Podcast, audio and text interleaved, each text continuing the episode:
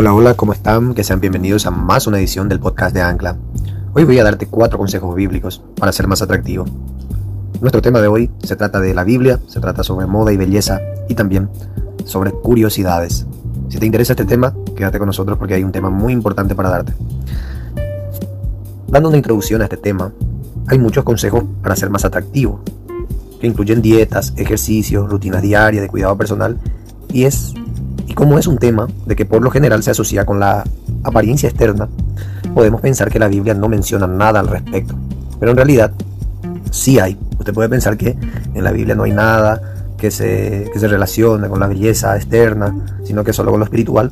Te digo que existen pasajes que nos ayudan en esta área para mejorar nuestro aspecto físico y también para mejorar un poco el entusiasmo. Muchas veces nos sentimos un poco decaídos porque pensamos que somos que somos feos, ¿no? Ya ocurre eso, qué feo soy, te miras en el espejo, te puede ocurrir.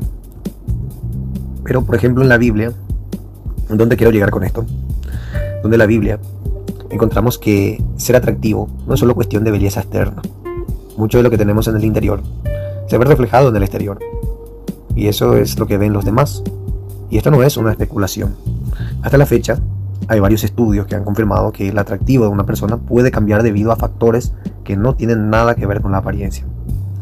Es así como podemos recurrir a la Biblia para ver qué consejos tiene, cuáles son los consejos que la Biblia tiene para ser más atractiva por dentro y que se demuestre por fuera. El tema de hoy es cuatro consejos bíblicos para ser más atractivo. Número uno, sana tus heridas emocionales. En Proverbios capítulo 15, versículo 13, dice así, el corazón contento alegra el rostro. El corazón quebrantado destruye el espíritu. Proverbios 15, 13. La Biblia nos dice que lo que tenemos en nuestro corazón se refleja en nuestro rostro. Sí. Y si lo que tenemos es dolor, si lo que tenemos es angustia, odio, rencor y otras emociones negativas, entonces nuestra apariencia lo reflejará, sin importar cuánto nos arreglemos. Esto puede afectar Además, está comprobado de que las personas que sonríen tienen mayores posibilidades de parecer agradables a los demás, estar de buen humor y sonreírle a la vida pese a los problemas. Te hará no solo más atractivo a ti, que haces eso siempre, que a pesar de los problemas siempre estás sonriente, estás siempre feliz, siempre agradecido con todo, a pesar de tener miles de problemas. Esto no te va a hacer sentir bien, sino más atractivo, sino una persona más plena, una persona que le hace bien a los demás también, que le transmite esa energía positiva.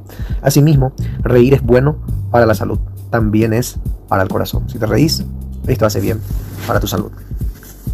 Segundo consejo, sé compasivo. En la Biblia dice en Lucas 6, verso 36, dice, ustedes deben ser compasivos con todas las personas, así como Dios su Padre es compasivo con todos. Lucas 6, 36. Estudios han demostrado que la compasión es una cualidad que incrementa el atractivo. Aquellos que tienen felicidad, que son felices, son más atractivos, así como ya dijimos. Las personas que tienen facilidad de sentir y comprender los demás, de sentarte, entenderle a la persona, es, son vistos como más atractivos también. Porque de nada, de nada vale un rostro bonito si no tiene un corazón hermoso, ¿no? Consejo número 3. Come alimentos saludables.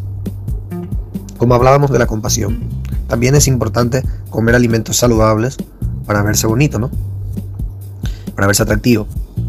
En Daniel 1 vemos la importancia de comer alimentos saludables y esto no quiere decir que llevar una vida sana implica vivir de dieta en dieta. Comer alimentos saludables que hacen que la apariencia mejore, pero también que el cuerpo se sienta con mayor vitalidad. Es importante recordar que en este caso de Daniel y sus amigos, ellos no solo comían alimentos saludables, sino también tenían el favor de Dios.